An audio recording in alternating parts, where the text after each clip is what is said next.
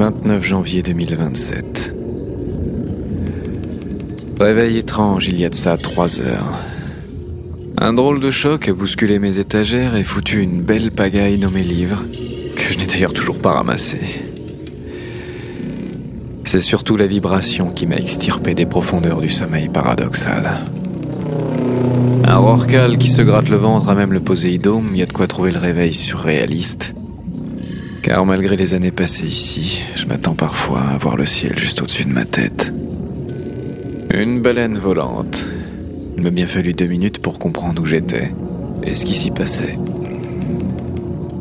Le rorcal bleu se balade dans le secteur. Il retourne à la surface puis revient. J'ai pu lancer le scanner.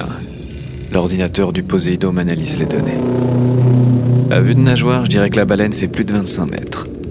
Ce qui est de loin l'animal le plus majestueux que j'ai pu observer jusqu'à présent. Il faut impérativement le guider dans le secteur 4. Le guider ou la guider, c'est une femelle. Projection holographilaire à échelle 1 sur 2.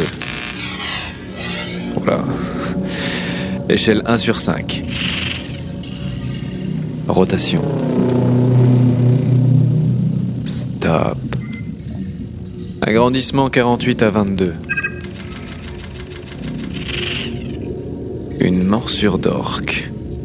Les baleines tueuses mordent toujours. C'est une bonne nouvelle. Il y a donc eu des orques dans la zone. Échelle 1 sur 4. Rotation. Squelette uniquement.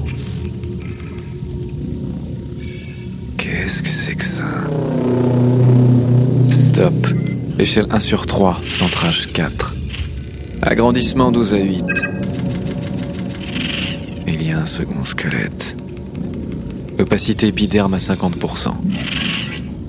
Elle est enceinte. C'est inespéré. Échelle 1 sur 10.